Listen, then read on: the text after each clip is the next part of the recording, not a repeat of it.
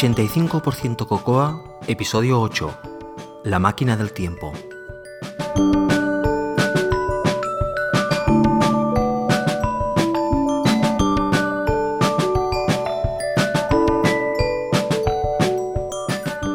Por causas ajenas a mi voluntad, volvemos a ir tarde.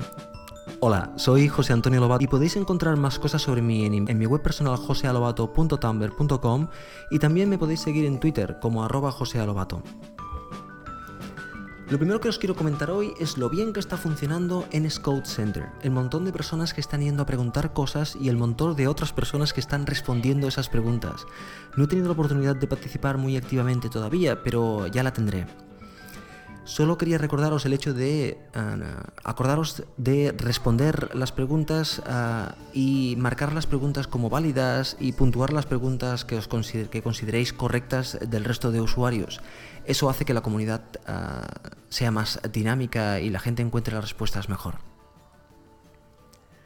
Lo segundo que os quiero comentar es NS Coder Nights. Increíble el montón de gente que se ha apuntado y el montón de gente que está moviendo eh, este tipo de cosas. Os quiero ya dar fechas. De hecho, Valencia ya fue el día 9 y parece ser que fue fantásticamente bien y se lo pasaron muy bien.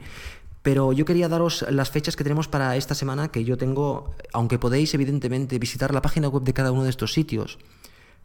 Recordad, nscoder underscore y las tres letras de la ciudad y entraréis en el Twitter de, de, esta ciudad y podréis ver cuándo es la siguiente reunión y qué dice la gente que, los, que lo está montando. Para comenzar tenemos Sevilla, el lunes 15 a las 19 horas en el ETSII en Reina Mercedes. Ellos dicen un motivos más para creer en el lunes. El segundo es Madrid, el martes 16 a las 19 horas en el Starbucks de Génova. Gijón, el martes 16 de noviembre a las 19 horas en la cervecería El Transporte. Valencia, como ya os digo, ya fue el pasado martes. No sé si este martes va a volver a ver. Espero que sí. De todas maneras, todavía no lo han dicho en, el Twitter. Os sugiero que lo sigáis allí. Málaga, el martes 16 en el restaurante Tapaloca, a las 19 horas. En Barcelona, el jueves 18 a las 19 horas en el Starbucks de Consell de Saint. Y también tenemos Almería, aunque todavía no han colgado nada en su Twitter diciendo cuándo van a hacer la siguiente reunión. Tan pronto como uh, lo digan, yo también intentaré informaros en el, en el blog de uh, 85% Cocoa. Bueno, esta semana tenemos un podcast un poquitín cortito de tiempo, pero creo que con contenidos interesantes para todos vosotros. Espero que os lo paséis bien y lo disfrutéis.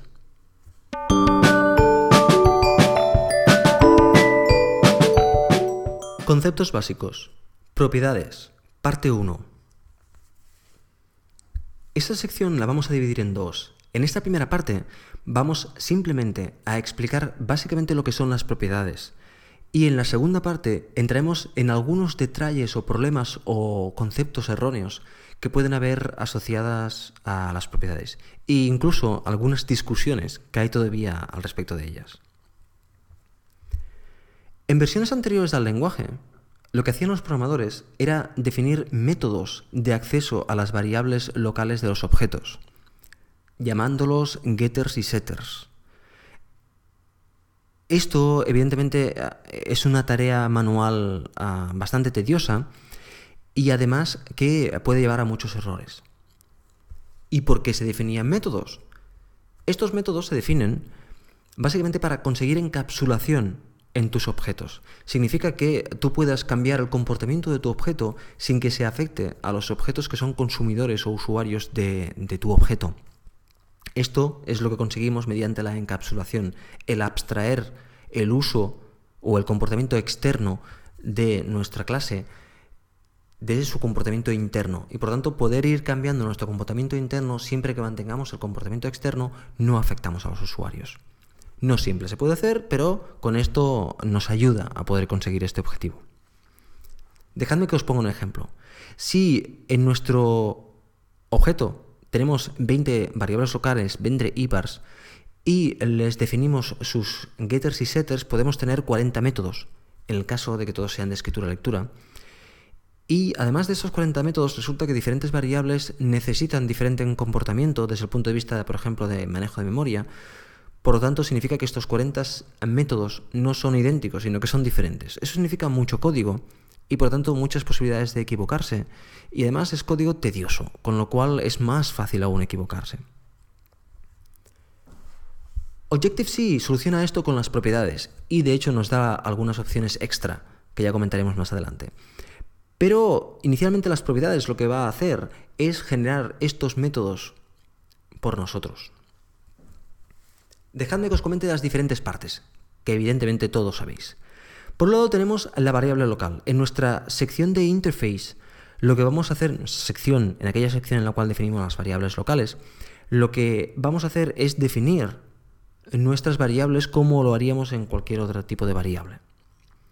Después comentaremos que esto realmente no es necesario. Pero bueno. A continuación, en la sección donde definimos nuestros métodos, vamos a utilizar el arroba property, atributos y la definición de la IBAR para declarar estos métodos.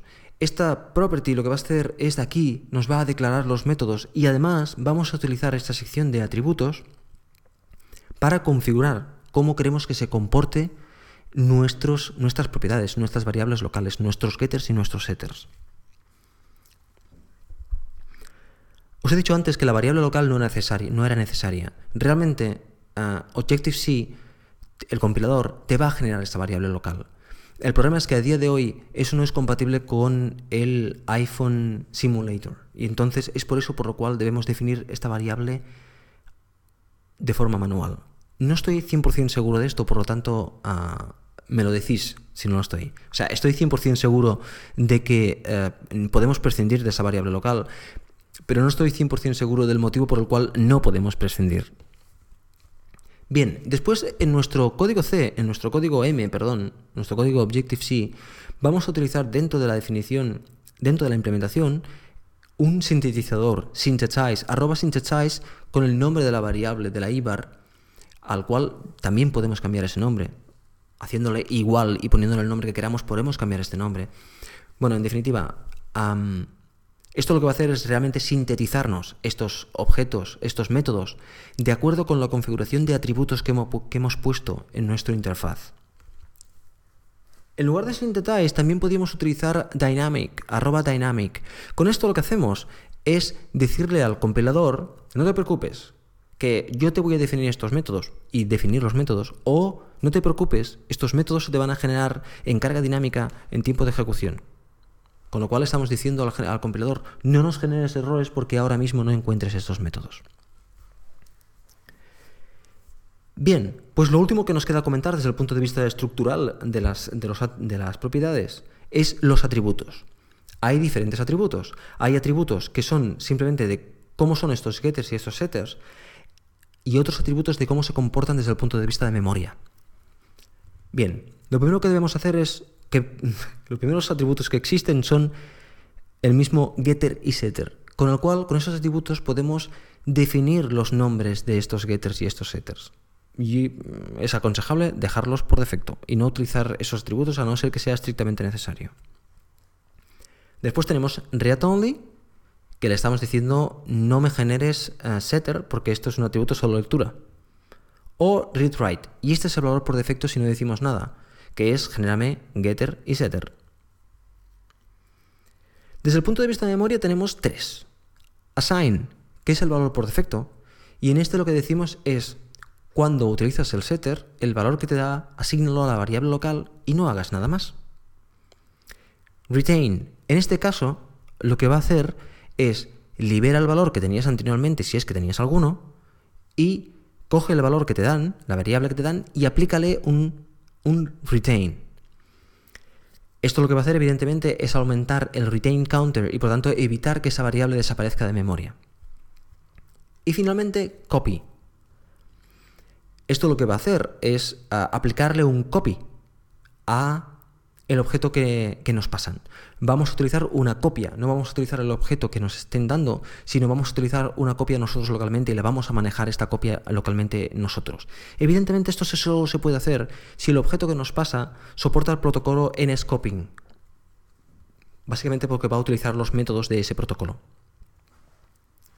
Además hay un atributo más, que es el atributo non-atomic.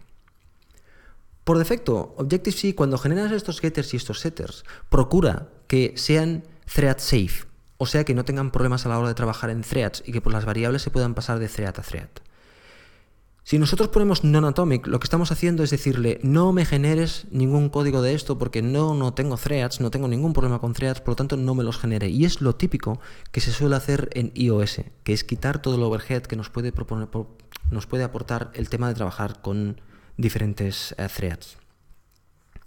Tener en cuenta que si aplicamos non-atomic, lo que va a hacer el getter, por ejemplo, es simplemente devolver el valor.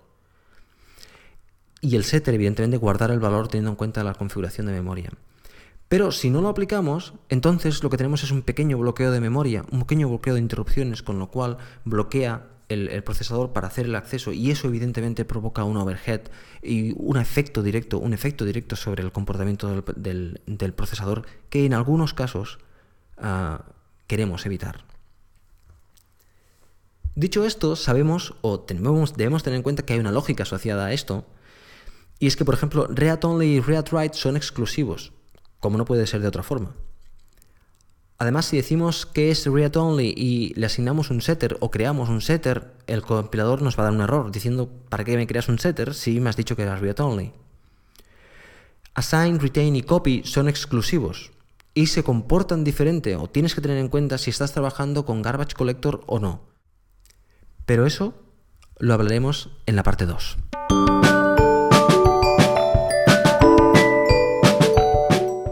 Extra Radio la máquina del tiempo. A todos nos ha pasado alguna vez que un project manager, un team leader o simplemente un jefe nos ha preguntado, el cliente nos ha pedido tal, ¿y cuánto tardamos en hacer esto? ¿O cuánto nos cuesta hacer esto? Y nosotros, de forma valiente, ah, basándonos en algunos criterios, decimos, esto cuatro días. ¿En qué nos hemos basado para decir esa estimación? Puede ser que nos hayamos basado en la experiencia, o en el estado del humor en el cual nos encontremos. Yo creo que ninguno de los dos casos es válido. La experiencia queda directamente afectada por el estado de humor en el que estemos. Si nosotros estamos uh, un día de buen humor, diríamos cuatro días, y nos hemos equivocado uh, y realmente no eran cuatro días, sino que eran seis, y vamos a trabajar seis uh, cobrando cuatro. Por tanto, para mí esto es una ecuación perfecta para equivocarse. Si queremos ser desarrolladores de élite, las estimaciones que demos deben tener fundamento y si es necesario poder demostrarlo con datos. Eso es muy importante. Debemos dar la impresión, debemos dar la certeza de que quien está hablando no es nuestro estado de ánimo, sino un profesional. Es la única manera de que cuando en el futuro demos nuevas estimaciones, la gente sepa ciencia cierta que lo que estamos diciendo es fidedigno y está basado en datos, no en el humor que nos encontramos aquel día. La única manera de conseguir eso es midiendo, no hay otra. Tenemos que medir lo que hacemos y hacer varias cosas más, como ya veréis. Dejadme que, os muestre una cosa que, de hecho ya sabéis, pero que no está mal que la gente nos lo recuerde. Vamos a verlo como una función directa. La función directa es que tenemos buenas medidas, estas medidas nos llevan a buenas estimaciones, por lo tanto no nos engañamos a nosotros mismos, conseguimos que nuestro trabajo sea rentable, somos más felices y la gente que hay a nuestro alrededor son más felices. Es simple, ¿cierto? Ahora dejadme que os muestre la ecuación desde otro punto de vista.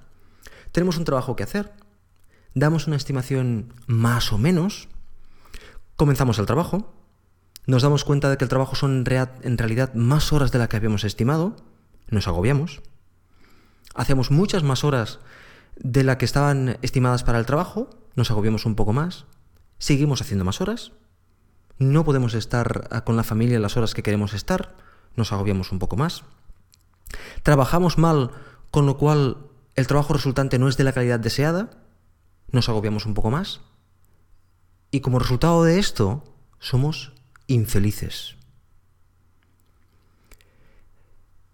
Ya lo he dicho en otra ocasión, en otra ocasión. Se puede aprender a base de muchos años de experiencia, o se puede aprender a base de tomar las medidas que debemos tomar para convertirnos en profesionales de esto y de cualquier otra temática lo antes posible, Por lo tanto, no simplemente aprender por inercia, sino aprender realmente diciendo qué queremos aprender, cuándo lo vamos a aprender y cómo lo vamos a aplicar para que esto sea lo más efectivo posible. Eso significa convertirnos en profesionales de élite. De todo esto os hablo con experiencia propia, porque hace muy poquito me he equivocado en una estimación y lo estoy pagando y lo voy a seguir pagando. Estos errores se pagan y se pagan desagradablemente con creces. ¿Qué debemos hacer para solucionarlo? Como ya habéis intuido en lo que hemos hablado antes, coleccionar datos. Siempre debemos medir nuestro trabajo para que nos sirva de base fundamental para tomar estimaciones en el futuro. Podríamos decir, mientras más medidas mejor, pero tenemos que tener en cuenta el principio de incerteza, y es que estas medidas no nos pueden afectar en nuestro trabajo. No debemos estar pensando en tomar medidas cuando lo que debiéramos hacer es trabajar. Por lo tanto, tenemos que implementar un mecanismo, sea cual sea, que no nos afecte en nuestro trabajo, sino que simplemente tomemos medidas y que después podamos utilizarlas. Después, evidentemente, si hemos hecho unas estimaciones y hemos tomado unas medidas, lo mínimo que podemos hacer es analizar si las estimaciones han sido buenas o no, por lo tanto contrastarlas con las medidas que hemos tomado.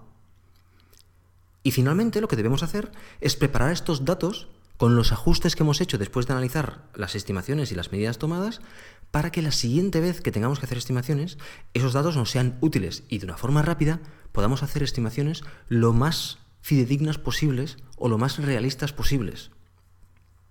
O sea, en resumen, debemos trabajar siempre tomando datos.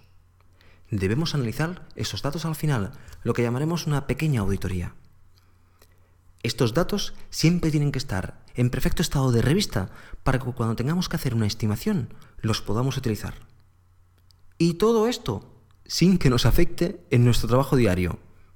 No es tarea fácil. Muy bien, pero ¿qué coleccionamos? Hace unos seis años atrás, más o menos, leí dos libros llamados Personal Software Process y Team Software Process del SEI. El SEI es el Software Engineering Institute en Estados Unidos.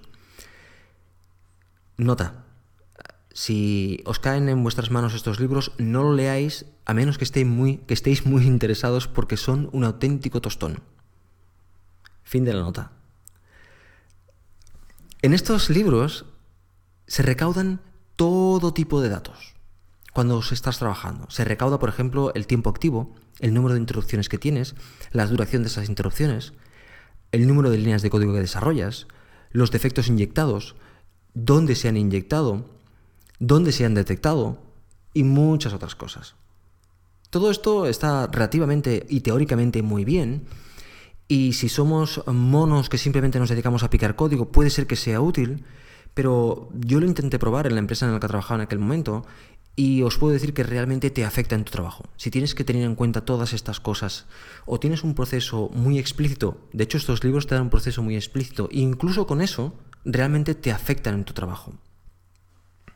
Por lo tanto, a mi punto de ver, desde mi punto de vista, no me eran útiles puesto que me afectaban en mi trabajo diario y realmente era más duro el análisis de los datos a posteriori que, no realmente eh, hacer estimaciones eh, con datos más simples. Cada uno de nosotros sabe más o menos lo bien y lo mal que el programa y por dónde cojeamos. Por lo tanto, lo que debemos hacer es tomar datos para identificar aquellos puntos donde no somos ah, tan útiles o tan productivos y por tanto poderles dar solución. Y además, como ya he dicho antes, que nos sirva para para casos futuros. Si tenemos un montón de datos que ni sabemos analizar, pues dudosamente pues no será útil. Por lo tanto, debemos coleccionar aquellos datos que nos van a ser útiles y no coleccionarlo todo desde un principio, sino aquello que nos, nos es útil. Yo recomiendo que comencemos por lo más fácil. Lo más fácil es recolectar el tiempo que tardamos en hacer las cosas. En un principio podemos recolectar simplemente el tiempo que tardamos en hacer un proyecto, o posiblemente podríamos comenzar ah, recolectando los datos de las diferentes fases del proyecto, cuánto nos cuestan, por ejemplo, cuánto nos cuesta la fase de, oferta, la fase de, diseño, la fase de desarrollo, la fase de test, cuántas horas dedicamos a reuniones en, una, en un proyecto. O si somos un poquitín más minuciosos y detallados, en la fase de desarrollo podemos dividir las diferentes partes del proyecto basados en nuestro diseño y por tanto tomar tiempo de cuánto nos cuesta hacer esta parte, o aquella parte, o aquella parte, o aquella parte, y estos datos directamente, si los limpiamos un poco, nos pueden ser útiles para hacer estimaciones de proyectos en el futuro. Por cierto, esto tanto para clientes externos como para clientes internos. Evidentemente para clientes externos, externos es muy útil porque nos sirve para hacer estimaciones y por tanto presupuestos y ofertas.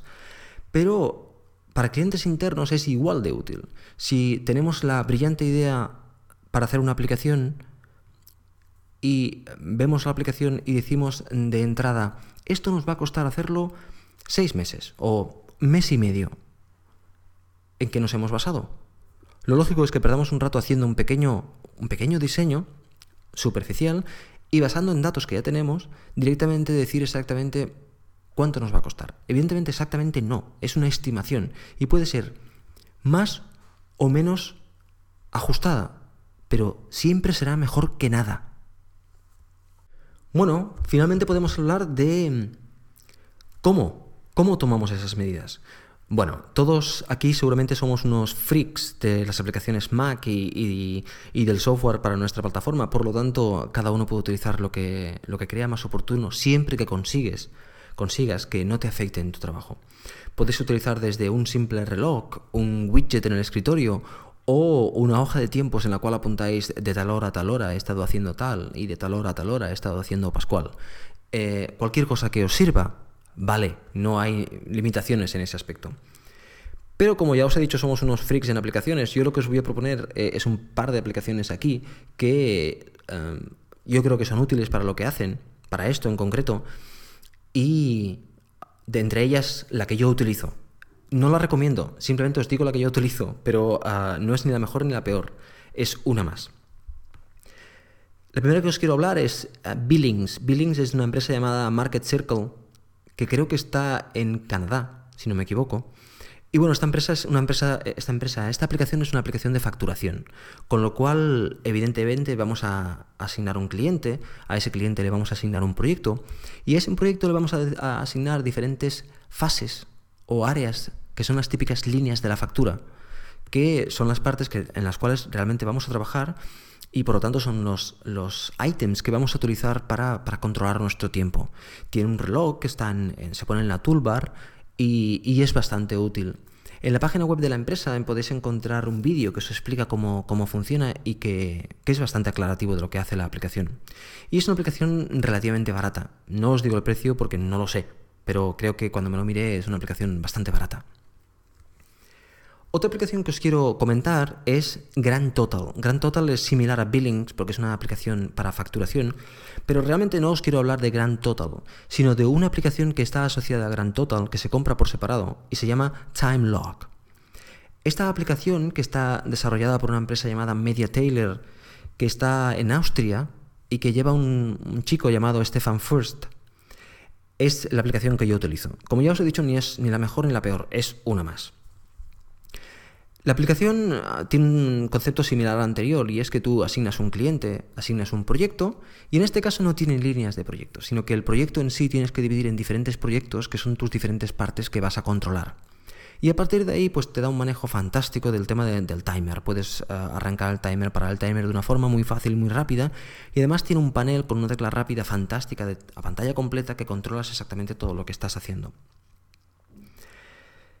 La parte buena de esta aplicación, desde mi punto de vista, es los datos, cómo te deja analizar los datos. Puedes saber el trabajo que has hecho hoy, el que has hecho ayer, el que has hecho la semana pasada, puedes eh, comparar diferentes semanas, puedes comparar diferentes días puedes eh, básicamente mostrar los datos que has tomado de muchas formas diferentes y eso es muy interesante a la hora de hacer un pequeño análisis de lo que estás haciendo.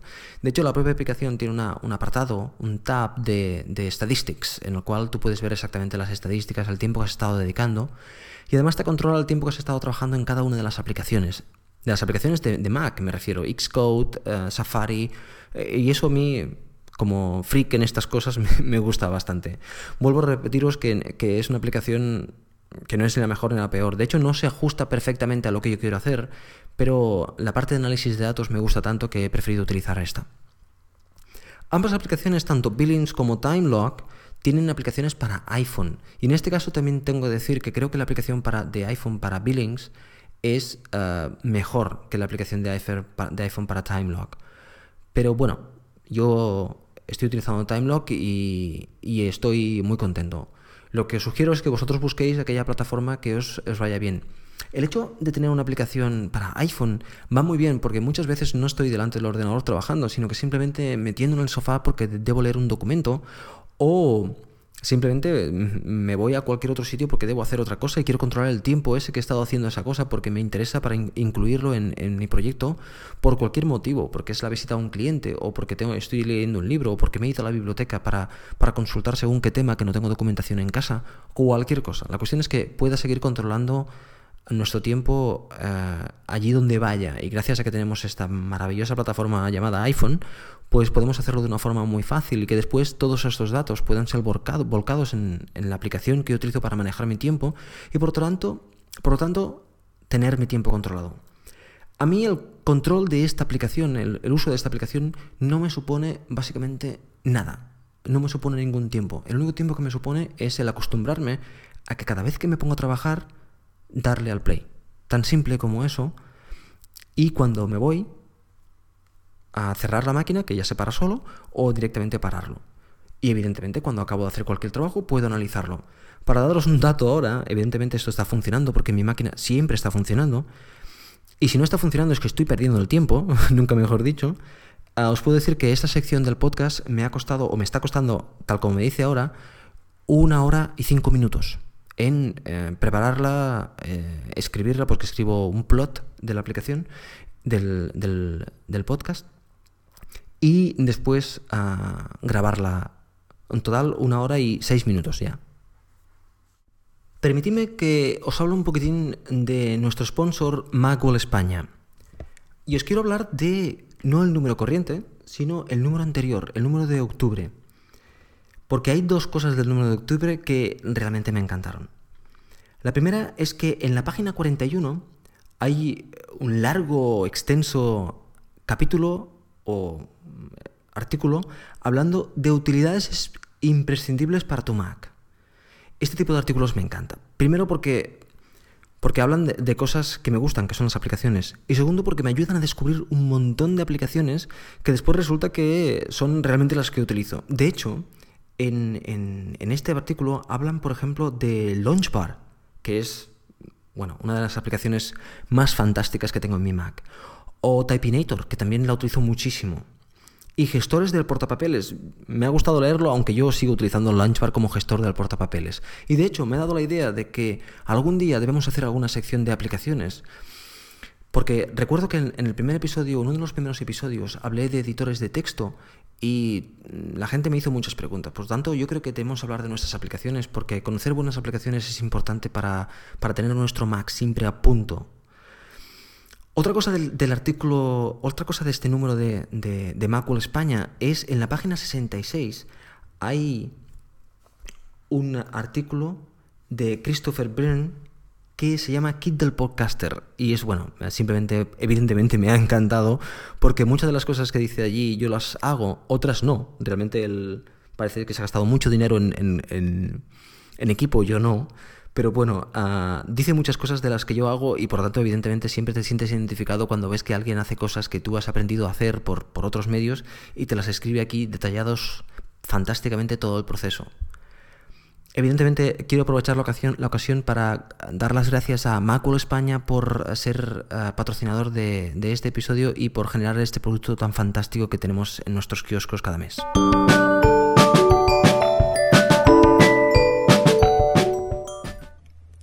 Hola, soy Daniel Aguayo de Do2Do y esta es la sección de productividad personal y GTD. Hoy os voy a explicar cómo empezar a usar GTD eh, de una forma muy breve. Voy a intentar tardar solo 10 minutos. Sin explicaros al 100% todos los detalles, voy a ahorrarme pasos, pero de forma que cuando acabe, si seguís las instrucciones, ya podáis empezar a usar GTD. Em, para para poder seguir este sistema, o lo que voy a explicar hoy al menos, necesitaréis una bandeja de papelería donde podáis poner documentos, eh, cartas o hojas sueltas. Si tenéis una cualquiera perfecto, si tenéis si la tenéis que comprar expresamente, mejor comprad tres, porque más adelante ya explicaremos cómo usar las otras dos. Hoy solo vamos a usar una. Necesitaréis, pues, esto, una bandeja de papelería, necesitaréis un calendario, una, ya puede ser un calendario en papel o un calendario en software, un calendario en web, como prefiráis, y alguna forma de alguna herramienta con la que podáis hacer listas. Yo os recomiendo un blog de papel, un blog de notas, pero por supuesto podéis usar un procesador de textos o lo que prefiráis, una aplicación ad hoc para, este tema, lo que vosotros queráis. Yo para empezar, al menos eh, cuando empecemos a explicar GTD, os recomiendo que hasta que os acostumbréis a usarlo uséis papel. Pero bueno, esto va a gustos. Bien, ¿cómo vamos a empezar a trabajar? Lo primero de todo, colocamos la bandeja en, un sitio de nuestro escritorio donde nos quede a mano y no nos moleste para trabajar y la dejamos allí ya para siempre.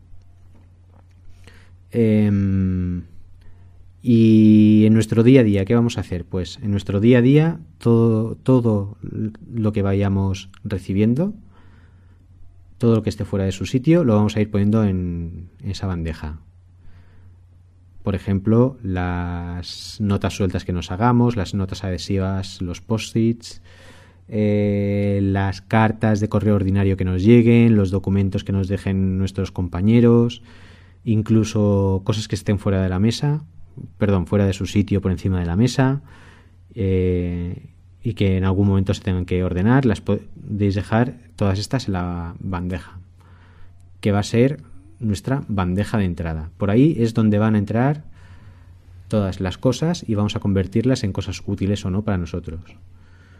Así que todas las notas que tengáis ahora mismo, todos los papeles sueltos y todo lo que os vaya llegando a partir de ahora, todo a la bandeja. Todo lo que os vaya llegando durante el día, a la bandeja.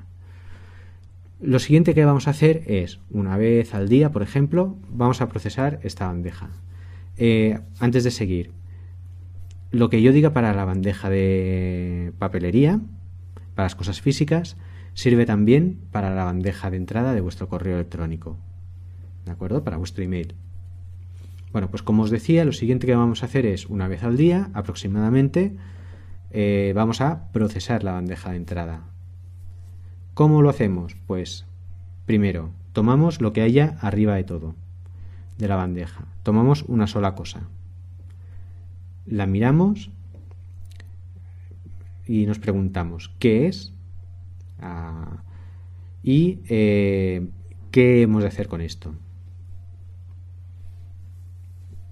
A la respuesta de qué hemos de hacer con esto, si no nos sirve, lo tiramos. Por ejemplo, un folleto de publicidad que no nos interese para nada, lo miramos. ¿Qué es esto? Publicidad. ¿Y qué de hacer con esto?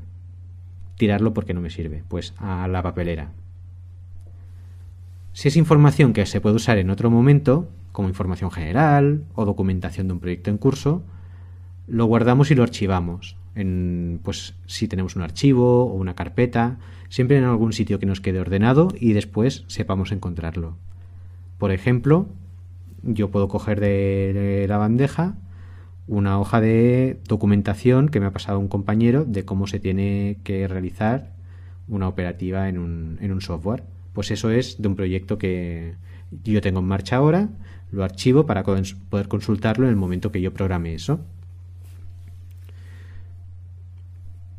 Si al preguntarnos qué hacer con esto, hemos de tomar alguna acción, lo añadimos a nuestra lista de próximas acciones. Las, las, próximas acciones son lo que normalmente en otros contextos se le llaman tareas. Nosotros siempre le vamos a llamar próximas acciones o acciones. Pues em, pongamos por caso, tengo una carta que es eh, un, recordatorio de que he de llevar el coche a la revisión anual. Pues Esto requiere una acción, requiere que yo llame al taller para pedir hora. Bien, pues esto lo voy a añadir a mi lista de próximas acciones.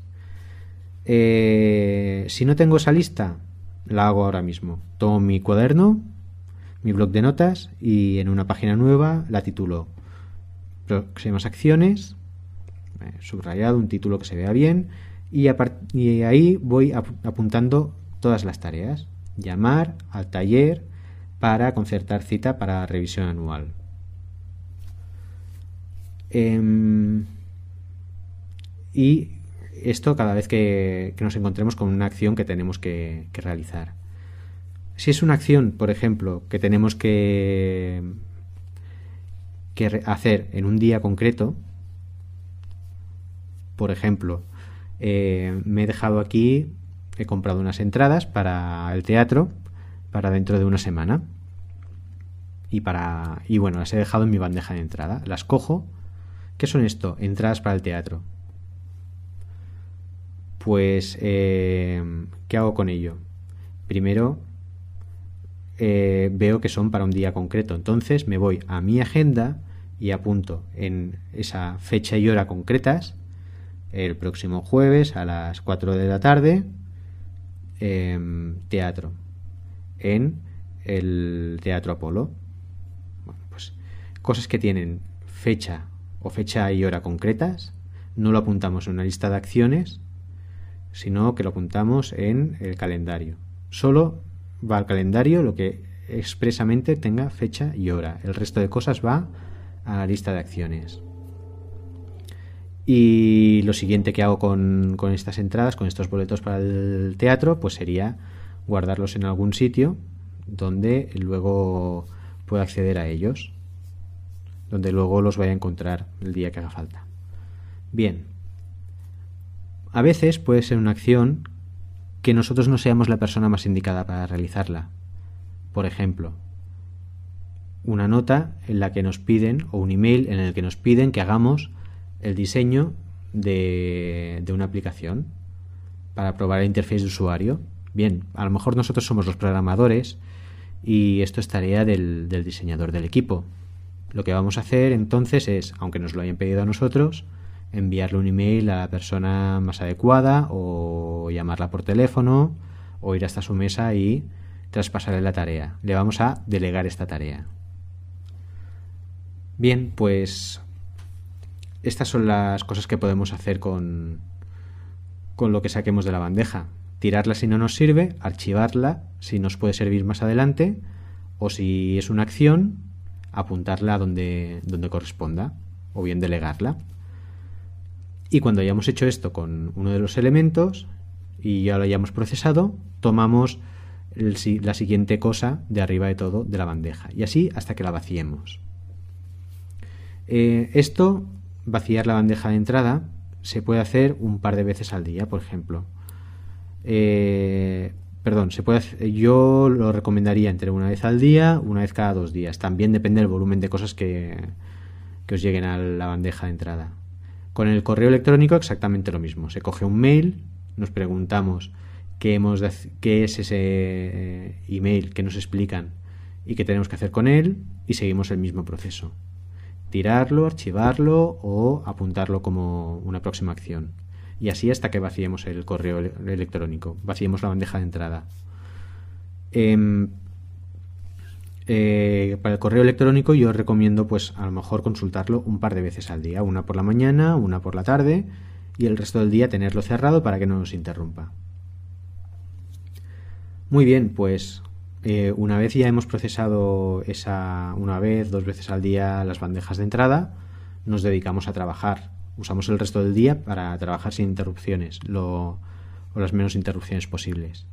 Eh, mientras trabajamos, es muy importante, por supuesto, que eh, para decidir qué tarea vamos a hacer o, o sobre qué, en qué vamos a trabajar en aquel momento, consultemos en la lista de próximas acciones. Nos vamos a la lista de próximas acciones y decidimos de todas las acciones pendientes cuál de ellas realizamos.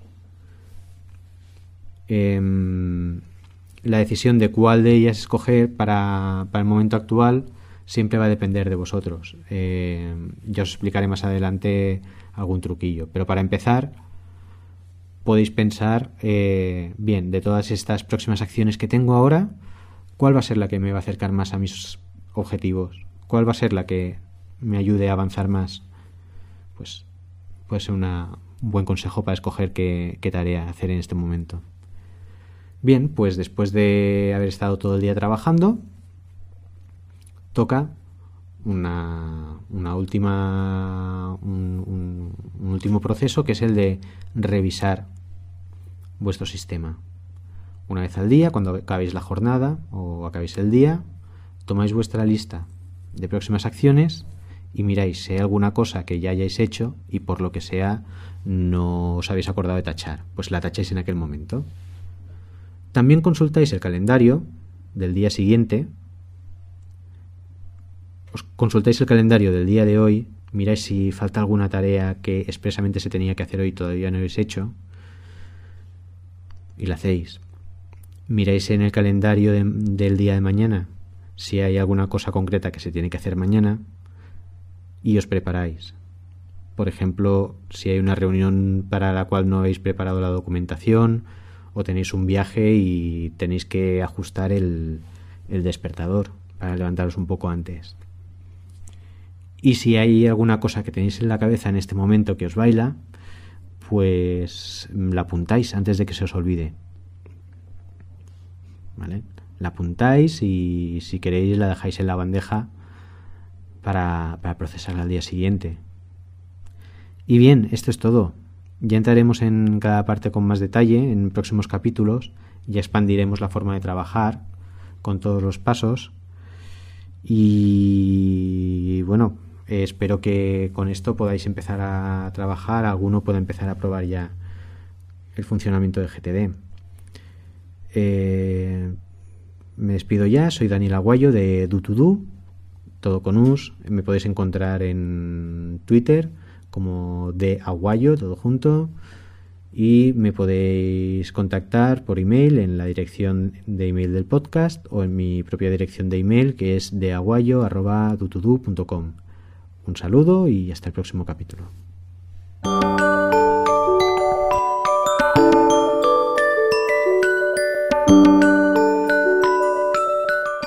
Dos cosas como comentarios hoy. La primera es un servicio web llamado Every Time Zone. Para aquellas personas que debéis trabajar con diferentes partes del mundo, que somos muchos hoy día, es un aplicativo web ah, bastante peculiar que puedes ver las diferentes horas en los diferentes sitios del mundo de una manera bastante agradable. Pero además, ah, es un JavaScript que se baja localmente y que por lo tanto sin conexión, cuando estáis en vuestro iPad sin conexión, también podéis verlo allí. Es interesante y ver lo bien que se diseñan los servicios web hoy en día. La segunda cosa es recordar que nuestro amigo José Vázquez ha hecho la, su presentación de cómo irse indie o cómo volverse indie en castellano. Por lo tanto, ya podemos ver sus impresiones en, en nuestro idioma. Bueno, chicos y chicas, eso ha sido todo por hoy. Ya sabéis que para contactar conmigo podéis contactar en 85%cocoa.gmail.com sin números, todo en letras o en http 85%cocoa.tumblr.com Y como siempre, ya sabéis, a pesar de que haga frío, seguid corriendo.